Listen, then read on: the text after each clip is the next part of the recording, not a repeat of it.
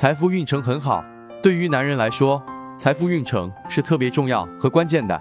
若是伤官生偏财的命局，则意味着是可以发财的。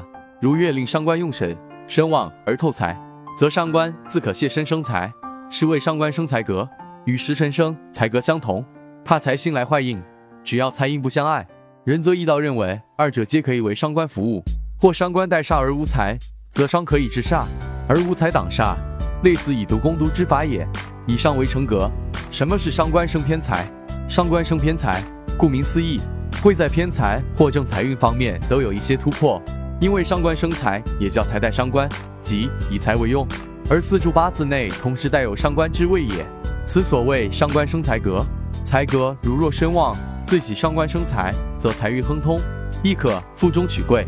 至于财格带伤官格的行运，仁则易道认为也要是身弱、声望分别对待，靠技能发家。